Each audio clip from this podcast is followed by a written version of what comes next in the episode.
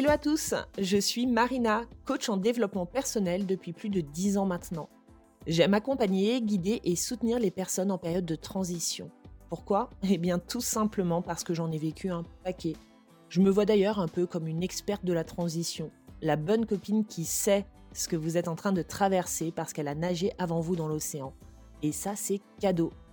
Mon approche est teintée de spiritualité, de connaissance de soi et de son fonctionnement, c'est très très important, d'outils concrets, de bon sens et de retour d'expérience. Le tout partagé de manière décomplexée et parfois même un petit peu farfelu, j'avoue. Ici, on est dans l'humain, d'égal à égal. J'ai créé le podcast Téléphone jaune en imaginant le coup de fil réconfortant et stimulant qu'on a envie d'avoir avec une amie quand on est en période de crise. Si vous cherchez des conseils, des astuces, une dose de good vibes ou de soutien dans vos différents challenges de vie, vous êtes au bon endroit.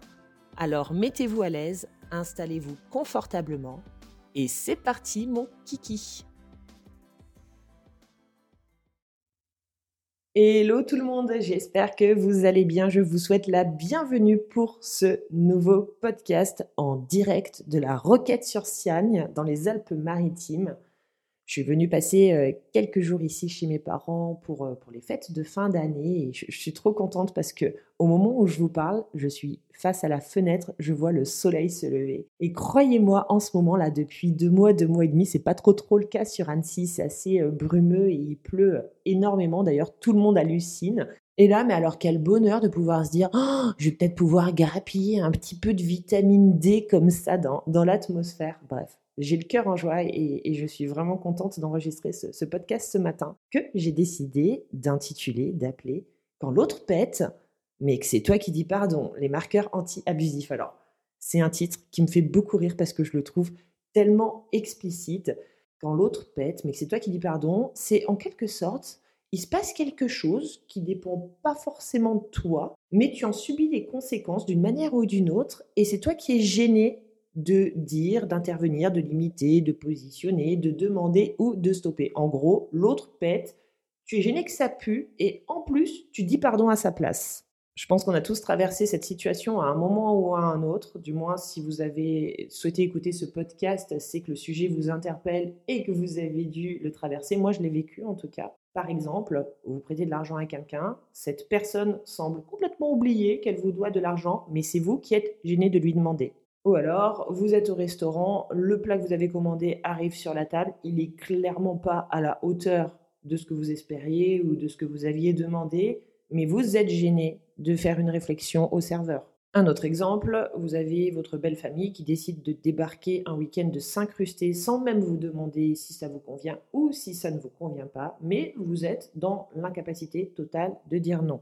Donc vous subissez le comportement de l'autre. En gros, quand l'autre pète mais que c'est vous qui dites pardon, c'est quand vous subissez le comportement de quelqu'un qui vous semble complètement abusif, donc ça c'est très personnel, donc qui vous semble complètement abusif, mais que vous êtes dans l'incapacité totale de vous positionner par rapport à ce comportement. Je souhaitais vraiment vous parler de ce sujet ce matin parce que c'est quelque chose que j'ai traversé, hein, toutes ces histoires évidemment de, de, positionnement de soi à soi et de soi par rapport à l'autre et au contact de la vie on le traverse tout, surtout quand on est dans un chemin de développement personnel. Donc, j'ai déjà traversé il y a de nombreuses années. Et ce qu'il y a de rigolo, c'est que en ce moment, j'ai eu des petites situations comme ça de vie qui sont venues me rappeler qu'il était important de me positionner. Alors, à chaque fois, je me suis fait la réflexion, j'ai souri.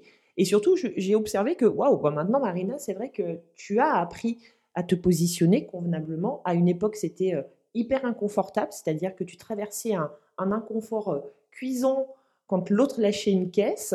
Et puis là, maintenant, bah, l'autre lâche toujours des caisses de temps à autre, mais toi, tu es capable en fait de faire régner vraiment le fébresse dans ton espace personnel. Et ça, c'est super important et c'est carrément génial de s'en rendre compte.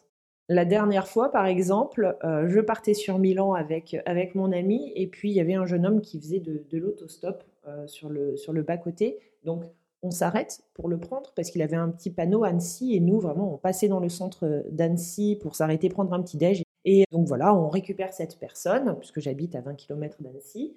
On est sur la route, on roule, on discute avec euh, ce, jeune homme qui, euh, qui, du coup, partait sur Lyon et allait prendre le train à la gare. Sauf que la gare, c'était absolument pas notre trajet.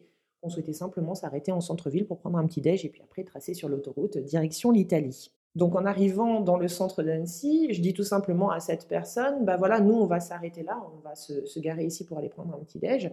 Ça vous va si je vous, euh, si je vous dépose ici? Euh, et, le jeune homme me dit, bah moi je préférerais en fait que vous me déposiez à la gare. Sauf que la gare, aller-retour avec la circulation, ça faisait faire vraiment un détour d'une demi-heure que je n'avais absolument pas envie de faire. Je sais qu'il y a peut-être 10 ans ou il y a peut-être 15 ans de ça, j'aurais trouvé euh, sa réflexion hyper abusée, mais j'aurais été dans l'incapacité de me positionner ou, de dire non. Ou alors j'aurais pris sur moi en me disant bah, Allez, Marina, tu peux quand même bien faire ce détour pour cette personne, même si moi, ça me faisait perdre du temps sur mon itinéraire. Sauf que là, ça s'est même pas joué comme ça. Je lui ai répondu très aimablement en souriant. Et je lui ai dit Oui, ben, nous, on passe pas par la gare, donc je pense qu'en fait, si je te dépose juste là dans le centre, c'est déjà super bien, non? Euh, et, en fait, il a carrément validé, il m'a dit oui, oui, c'est vrai, c'est déjà super bien, merci beaucoup. S'en est suivi un autre exemple du quotidien. Là, c'était une fois qu'on était sur Milan, le dernier jour, il a fallu euh, régler le parking, euh, le parking de l'hôtel pour la voiture. J'ai demandé une facture à la réceptionniste et bah là, elle nous a clairement montré que ça l'a gonflé. Elle n'avait pas du tout envie de nous fournir une facture. Donc, elle nous faisait une phase de paix. Ça va bien avec la thématique du jour d'ailleurs. Donc elle nous faisait une phase de paix, elle nous parlait sèchement, et puis elle a essayé de nous démotiver en nous demandant plein d'informations à mettre sur la facture. Et là, j'ai vu mon ami qui, lui, a des difficultés avec le, positionnement. C'est quelque chose qui le met euh, un petit peu mal à l'aise. Il a commencé presque à s'excuser de lui demander une facture. Et moi, j'étais absolument pas d'accord avec ça parce que j'estimais que nous étions dans notre bon droit de demander une facture et qu'en plus, bah, ça relevait juste de son job de nous en fournir une quand même. On ne demandait pas la lune à ce moment-là. Donc là où il était prêt à s'excuser et à lâcher en lui disant bah non non bah c'est pas grave on va pas vous déranger plus ne faites pas de facture bah moi j'ai pas voulu euh, lâcher le morceau au contraire. Et j'ai dit non non moi c'est important pour ma comptabilité je veux cette facture. Donc encore une fois et ce peu importe le comportement le dire ou la réaction de la personne en face de moi je décide de maintenir ma posture et mon positionnement parce que j'estime être dans mon bon droit et que surtout je ne suis absolument pas responsable à cet instant précis de ce qui se passe à l'intérieur de la personne en face de moi, que ce soit agréable ou que ce soit désagréable. En quelque sorte, on est vraiment dans cette partie d'échec géante de la vie hein, où on est tous des pions et euh, chacun vient jouer son jeu et la manière dont l'autre souhaite le jouer ou déplace ses pions ne nous regarde absolument pas. La seule chose qui compte, c'est comment moi, en fonction des pions déplacés en face de moi, je décide de positionner les miens. Pour mon bien-être, le respect de moi-même et ma paix intérieure. Donc voilà, en gros, tous ces petits exemples de, de positionnement que j'ai traversés ces dernières semaines, ça m'a rappelé ô combien il était important de parler de ce sujet-là et ô combien ça avait changé ma qualité de vie intérieure, mais aussi la qualité des rapports humains que j'entretiens avec les autres, puisque je ne fais plus de projection colérique ou de projection de frustration envers l'autre. À chaque fois que je me positionne, je fais un acte d'amour envers moi-même, mais aussi un acte d'amour euh, profondément relationnel. Et c'est ça que je souhaite vous parler aujourd'hui. J'ai vraiment trouvé avec le temps mes marqueurs anti-abusifs, c'est-à-dire qu'au début, il fallait vraiment que je me pose des questions dans ma tête pour me donner des autorisations à me positionner par rapport à l'autre. Ça a été vraiment un, apprentissage. Je le répète, ce n'était pas inné chez moi. J'ai vraiment dû apprendre à me positionner. Et là, ce sont maintenant des choses qui se font automatiquement et qui me créent même plus de, de malaise intérieur. Donc voilà, moi je souhaite vous partager ça aujourd'hui pour que vous puissiez trouver vos marqueurs anti-abusifs euh, également et que vous puissiez vous positionner et vous sentir aussi dans ce confort d'œuvrer au contact des autres au quotidien. Donc déjà, on va parler d'une première chose hein, qui, est, qui, est, toute simple, c'est quelles sont les raisons pour lesquelles on ne dit pas, pourquoi, euh, pourquoi on ne se positionne pas, pourquoi on n'ose pas, pourquoi on se sent gêné quelque part d'intervenir ou de dire quelque chose quand l'autre pète. Il y a bien évidemment différents facteurs et le premier facteur, il est éducationnel. Je remarque souvent que les gens qui ne disent pas, qui n'osent pas pointer du doigt quand l'autre chie dans la colle en face, c'est parce qu'ils ont peur de déranger. Ils ne veulent pas faire de bruit. Il y a un petit peu ce truc de l'éducation de faut pas faire de vagues. Non, avec mes parents, j'ai appris à ne pas faire de bruit. Ne disons rien. C'est pas grave, on reviendra pas. C'est pas grave, la prochaine fois on fera différemment. Mais en attendant, ne créons pas de vagues à l'instant T cette histoire de ne pas faire de vagues, elle est toujours intéressante parce qu'elle revient un petit peu à ravaler son vomi. C'est-à-dire qu'on a envie de dire quelque chose, on ne le dit pas parce qu'on ne veut pas faire de vagues, parce qu'on ne veut pas faire de bruit, mais on ne se rend pas compte qu'en n'exprimant pas à l'extérieur ce qui se passe à l'intérieur de nous, c'est en nous que les vagues se créent. C'est en nous que la voix va parler de plus en plus fort pour juger l'autre ou pour nous juger nous-mêmes. Et ça, c'est pas très très agréable. La deuxième raison, c'est l'autocensure, l'autocritique intérieure. Non mais attends, mais si je dis quelque chose, pour qui est-ce que je vais passer? Puis là, on commence à énumérer tout un tas de critères auxquels on n'a absolument pas envie de s'associer. Par exemple, non mais attends, mais si je lui demande l'argent qu'il me doit, je vais passer pour un radin? non mais entendez quand même l'absurdité de la chose. Si je lui demande l'argent qu'il me doit et qu'il fait semblant d'avoir oublié de me devoir, c'est moi qui passe pour un radin ou je vais passer pour un crevard, ou si je lui dis non, je vais passer pour une rabat-joie, ou peut-être une faiseuse d'histoire, ou la relou. On se critique et on se juge de ne pas être d'accord avec le comportement de l'autre, plutôt que d'accepter qu'il y ait une différence de positionnement, d'autorisation ou de manière de faire. En gros, je rejette l'autre pour le comportement qu'il est en train d'avoir, mais je refuse que l'autre éventuellement me rejette parce que je décide d'avoir un comportement différent du sien ou de lui faire remarquer. La troisième raison, c'est le manque de légitimité intérieure, le qui suis-je moi pour dire quoi que ce soit. Ce qui a d'hyper intéressant, c'est que quand on est dans cette catégorie-là, on se donne peu de valeur, peu de légitimité à exister, on s'excuse presque d'avoir un avis, d'avoir des sensations, d'avoir des émotions, d'avoir des ressentis. Et on se retrouve souvent face à des personnes qui vont avoir tendance à avoir des comportements abusifs parce que elles, au contraire, se sentent dans leur bon droit d'agir de la manière dans laquelle elles agissent. Vous savez, parfois ces personnes qui ont tellement de culot et de confiance qu'on se dit waouh, cette personne-là agit de cette manière-là, mais elle se pose aucune question.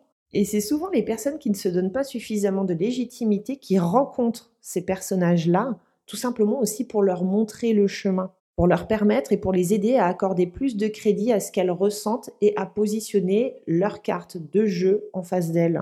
N'oubliez pas d'ailleurs que l'autre n'est jamais le fruit de hasard et que l'autre en face de nous est toujours censé nous apprendre quelque chose sur nous. Donc si vous tombez sur des tempéraments forts qui vous semblent abusifs par moments, qui prennent beaucoup de place et qui ont l'air en totale confiance et en total droit avec eux-mêmes de prendre cette place, c'est peut-être pour aussi vous montrer le chemin pour que vous puissiez prendre la vôtre à votre manière, bien évidemment. Bon, de toute façon, on le sait, hein, la vie et toutes les personnes que nous rencontrons ne sont que des exercices hein, pour pouvoir déployer certains de nos potentiels.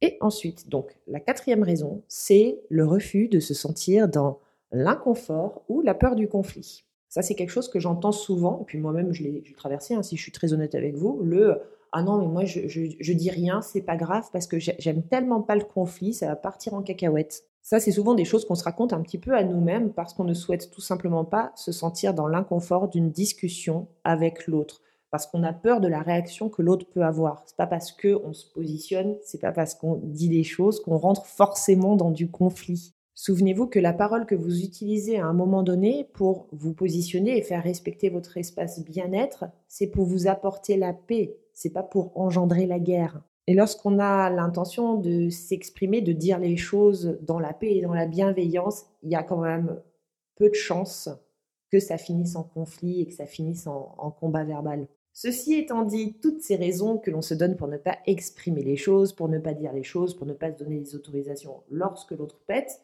vont avoir des conséquences sur comment on se sent à l'intérieur de nous. Et c'est assez simple à observer parce que ça se manifeste toujours de la même manière, sous forme de ressenti, sous forme de colère et de frustration. Vous allez projeter votre colère et votre frustration due à votre non-positionnement sur l'autre, en le critiquant et en jugeant son attitude. En gros, vous allez vous sentir très très très agacé par l'attitude de l'autre, par ce qu'il a dit, par ce qu'il a fait, par ce qu'il n'a pas dit ou par ce qu'il n'a pas fait. Vous allez trouver tout un tas d'arguments pour asseoir votre critique Attention, on fait tout ça, c'est pas que vous, hein, c'est nous tous, tous ensemble. Et ça va venir nourrir et auto-alimenter la colère et la frustration qui sont déjà présentes à l'intérieur de vous. On rentre dans un système, dans un circuit qui s'auto-alimente, où l'autre devient l'entier responsable de tout l'inconfort, de toute la critique et de toutes les sensations qui se produisent à l'intérieur de nous. Alors ce sont des conséquences qui, l'air de rien, sont assez dramatiques parce qu'elles ne nous aident pas à être en paix avec nous-mêmes et ne nous aident carrément pas à être en paix avec l'humain qui se trouve en face de nous. Ça maintient nos systèmes égotiques de comparaison, de jugement, de dévalorisation. La réalité, c'est que le problème, c'est jamais l'autre. Oui, à un moment donné, vous projetez votre colère, votre frustration, votre déception, vos critiques et vos jugements sur la personne en face de vous, vous la rendez responsable de votre mal-être intérieur. Mais cette colère, cette frustration, cette déception, elle est en réalité tournée contre vous et non contre l'autre. L'autre n'est qu'un distracteur de l'arme que vous pointez contre vous. Parce qu'on ne peut pas contrôler la manière dont les personnes vont réagir, on ne peut pas contrôler ce qu'elles vont dire ou ce qu'elles vont faire. Par contre, on peut avoir un contrôle sur nous, notre manière de réagir par rapport à ça. Et à chaque fois qu'on ne réagit pas dans l'amour de nous-mêmes par rapport au comportement de l'autre, on va ressentir de la colère. Mais cette colère, elle n'est pas contre l'autre. Cette colère, elle est contre nous-mêmes. Parce que quelque part, notre âme, elle sait que ce sont nos responsabilités personnelles de notre bien-être que nous n'avons pas prises. Donc n'oubliez pas, colère et frustration, c'est toujours contre soi et jamais contre l'autre. Moi, vous savez, au travers de ce podcast, j'ai encore et toujours envie de vous amener la, même idée. Si vous souhaitez vivre votre meilleure vie, vous devez vous donner la priorité. Vous devez donner la priorité à 100% à votre bien-être intérieur. Non, vous n'êtes pas des ingrats, non, vous n'êtes pas des égoïstes. Quand on apprend à se donner de l'amour, cet amour, on a juste envie de le partager autour de soi. Ça nous rend meilleurs de nous à nous, mais ça nous rend également meilleurs avec les autres. Donc en apprenant à vous positionner, à considérer votre bonheur et votre bien-être comme une priorité, vous vous permettez de rayonner pleinement et de faire profiter de cette lumière à tout votre entourage. Voilà comment moi j'agis lorsque je me retrouve dans une situation qui crée de l'inconfort à l'intérieur de moi. Déjà, il faut bien comprendre que le marqueur, votre marqueur, votre dring intérieur, votre red flag, vous appelez ça comment vous voulez, c'est votre sensation, c'est votre émotion. Et ça, c'est du non négociable. Il n'y a pas à réfléchir avec la tête de se dire est-ce que ça se fait, est-ce que ça se fait pas? Laissez la pensée de côté. Ce que vous ressentez prime. Lorsque vous vous sentez en colère dans une situation, lorsque vous vous sentez frustré, lorsque vous sentez que ça pousse de l'intérieur, c'est qu'il y a quelque chose à observer, c'est qu'il y a quelque chose à positionner. Toujours. Votre ressenti, c'est votre chef d'orchestre, votre marqueur. Ce marqueur, il vient vous dire une chose. Il vient vous dire, remets de la justesse et de la valeur sur tes valeurs. Remets de la justesse et de la valeur sur tes valeurs. La politesse est par exemple pour moi une valeur qui est très importante, la liberté aussi. Si quelqu'un se montre impoli avec moi et me parle mal, par exemple, je sais que mon red flag intérieur va être activé. Je vais ressentir une forme de colère. Cette colère, elle me dit remets de la justesse et de la valeur sur tes valeurs, Marina. Là, tu ne dois pas être d'accord et tu dois le dire. C'est une invitation à me considérer davantage, à m'aimer davantage. Si quelqu'un doit décider pour moi ou imposer sa loi, sachant que j'ai une valeur liberté qui est extrêmement forte, pareil, ça va venir activer mon bouton intérieur, mon red flag. Pour me dire quoi? Pour me dire attention, on est en train de prendre le pas sur ta liberté. N'oublie pas que c'est à toi de décider et que personne ne peut t'imposer quoi que ce soit. Donc, votre marqueur, lorsqu'il est activé, vous invite toujours à remettre de la justesse et de la valeur sur vos valeurs, sur ce qui est important pour vous. Et ça, c'est du non négociable. Vous devez vous sentir dans votre légitimité et dans votre droit de dire quelque chose ou d'agir d'une certaine manière lorsque la situation ne vous convient pas. Parce que vous êtes dans votre légitimité et vous êtes dans votre droit en tant qu'être humain. De la même manière que la personne en face de vous. Ensuite, ce marqueur qui a été activé, qui passe uniquement par vos sensations intérieures, qui vous invite à remettre de la justesse et de la valeur sur vos valeurs et sur ce qui est important pour vous, vous amène à vous poser une question qui est essentielle. Si je fais passer mon bien-être en priorité, qu'est-ce que je dis ou qu'est-ce que je fais? Dans cette situation, en lien avec tout ce ressenti de colère et de frustration que j'ai à l'intérieur de moi, qu'est-ce que je dis qu'est-ce que je fais pour changer la donne, pour me donner cette fucking priorité? Remettre de la paix, de la douceur et de la sérénité à l'intérieur de moi. Ça, ça me fait penser à un petit épisode que j'ai eu cet été avec quelqu'un de ma famille que j'ai eu au téléphone et euh, j'ai pas apprécié la manière dont cette personne m'a parlé. C'était un oncle et, j'ai pas apprécié la manière dont mon oncle m'a parlé euh, à ce moment-là. Et quand j'ai raccroché, je me suis sentie euh, très en colère, très en frustration. J'ai évidemment projeté toute cette colère et cette frustration contre son attitude. euh, pendant quelques heures quand même, faut dire ce qui est. Puis le lendemain, en me réveillant, j'ai hyper mal dormi. Je me suis rendu compte que non, j'étais juste en colère après moi parce que j'aurais aimé l'arrêter, parce que j'aurais aimé lui dire tu abuses de me parler comme ça, parce que je m'étais sentie gênée par son attitude, alors que c'est lui qui déconnait complètement, mais que j'avais osé rien dire. Ou du moins, j'avais pas exprimé tout ce que j'avais eu envie d'exprimer. Et en fait, je me la suis posé cette question. Je me suis dit, mais Marina, si tu décides de faire passer ton bien-être en priorité, qu'est-ce que tu dis ou qu'est-ce que tu fais pour sortir de cette colère et installer plus de paix à l'intérieur de toi? Et la réponse, elle était simple et challengeante. C'était, bah, tu vas le rappeler et tu vas lui dire que la manière dont il s'est adressé à toi, ça t'a blessé. Et on en vient d'ailleurs au point suivant, se donner l'autorisation de j'ai le droit de dire, j'ai le droit de faire et j'accepte l'inconfort que cela génère chez moi. Et c'est d'ailleurs ce que j'ai fait en fait. J'ai pris mon téléphone, j'ai pris quelques minutes pour me concentrer évidemment et pour respirer un petit peu parce que oui, ça venait me challenger. C'est jamais agréable, en fait, de dire quelque chose à quelqu'un, que ce soit de la famille ou que ce soit des, amis, de rentrer dans ce genre de discussion. Donc, j'ai pris mon téléphone, je l'ai appelé, je lui ai exprimé. Et vous savez quoi, ce qu'il y a de plus magique là-dedans, c'est que finalement, peu importe la réaction qu'il a eue, peu importe qu'il ait compris ou pas ce que j'étais en train de lui dire, je faisais simplement un acte d'amour de moi à moi et ça a suffi à rétablir la paix à l'intérieur de moi. Ça, c'est magique. Donc, se donner l'autorisation. Vous avez le droit de dire des choses, vous avez le droit de ne pas être d'accord. Et sachez que l'inconfort que vous allez ressentir, qui va durer euh, juste quelques secondes ou, quelques minutes, n'aura strictement rien à voir avec tout le bien-être auquel vous allez permettre de s'engouffrer à l'intérieur de vous, qui va vous apporter de la paix, de la sérénité et de la confiance. Et j'en viens enfin à notre dernier point. Alors ça, c'est mon petit must, c'est mon petit plus plus. C'est un, tout petit truc, mais qui euh, naturellement me permet de rester en ouverture avec les autres et justement de pas faire une réflexion en mode fermé ou avec trop de jugement ou trop de critiques.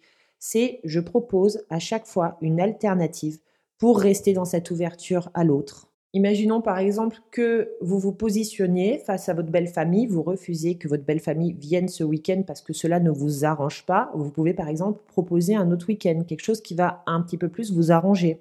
Si vous décidez de dire au serveur du restaurant que le plat ça le fait pas du tout, vous pouvez peut-être lui proposer de remplacer votre plat. Si vous faites remarquer à une personne qui vous a mal parlé bah, qu'elle vous a mal parlé, vous pouvez peut-être lui dire, tu sais, tu as le droit de me dire quand tu n'es pas d'accord, par contre, il faut juste que tu choisisses les mots pour me le dire un petit peu plus correctement. Proposer des alternatives, ça vous évite déjà à vous de rentrer dans le jugement de l'autre, mais en plus, ça évite à l'autre de se sentir jugé. Donc je trouve que c'est une petite chose toute simple, mais euh, qui améliore grandement les relations. Donc, si je dois résumer pour éviter de supporter l'épée de l'autre et de se sentir gêné de dire quelque chose, 1. Considérez votre marqueur. Lorsque vous ressentez de la colère et de la frustration en vous en lien avec une situation, utilisez cette colère et cette frustration comme une occasion de vous positionner. N'oubliez pas que cette colère et cette frustration n'est jamais orientée vers l'autre, mais elle est orientée envers vous-même. C'est votre corps, c'est votre âme qui vous dit là, j'ai envie de dire quelque chose ou j'ai envie d'agir de cette manière-là. Donc il faut l'écouter. Ce carton d'invitation dessus, il y a toujours marqué attention bébé, remets de la justesse et de la valeur sur tes valeurs, sur ce qui est important pour toi. Donc faites le point sur quelle est la valeur qui est en train d'être contrariée à cet instant précis. Puis posez-vous la question, si je fais passer mon bien-être en priorité, qu'est-ce que je dis ou qu'est-ce que je fais? Et donnez-vous l'autorisation. Vous pouvez d'ailleurs vous dire une petite phrase intérieure, j'ai le droit de. J'ai le droit de dire non. J'ai le droit de dire que ça ne me convient pas. J'ai le droit de demander. J'ai le droit de me positionner. Acceptez que cela puisse créer de l'inconfort chez vous durant quelques secondes. Vous verrez que les gains sont largement supérieurs à l'inconfort qui est créé et ensuite proposer une alternative pour rester en ouverture avec l'autre et pour ne pas fermer les portes. Ça, c'est pas quelque chose qui est obligatoire, mais c'est quelque chose qui peut vous aider. Enfin, j'aime bien rappeler que faire tout ça, c'est pas forcément évident quand on se retrouve au cœur de l'action et au cœur de la situation, surtout quand on n'a pas appris. C'est un vrai euh, apprentissage et c'est ok de pas avoir euh, la grande répartie de suite mise en place pour pouvoir euh, remballer l'autre ou pour pouvoir le, le remettre dans, sa justesse et puis rétablir votre propre justesse intérieure, vous avez le droit de prendre le temps. Vous avez le droit de faire les choses après coup. Vous avez le droit d'être contrarié par une situation, puis de prendre un petit peu de recul, de réfléchir à tout ça, de préparer votre argumentation et puis de revenir vers la personne pour lui partager ce qui a pu vous contrarier, ce qui vous a dérangé. Vous avez le droit de changer d'avis. Vous avez le droit de dire oui et puis finalement de dire merde, je voulais pas dire oui. Ok, c'est pas juste. Ben, finalement, je vais y retourner et je vais dire non. Prenez votre temps. Soyez indulgent avec vous-même parce que réagir du tac au tac dans les situations en étant en parfait accord avec soi-même, c'est quelque chose qui s'apprend. C'est une habitude qui se met en place. Et pour construire une habitude, il faut répéter plusieurs fois un comportement. Voilà, j'espère que ce podcast vous aura intéressé, puis vous aura donné des bonnes petites pistes pour que vous n'ayez plus jamais à supporter l'épée de l'autre. N'hésitez pas à le partager autour de vous. Si vous, ça vous a fait du bien, ça fera peut-être du bien à quelqu'un de votre entourage. Puis n'hésitez pas non plus à me poser vos questions ou à me partager vraiment vos sensations sur Instagram ou sur Facebook ou par mail. Et en attendant de se retrouver pour un prochain épisode, je vous souhaite une très très bonne journée et je vous dis à tout vite. Bisous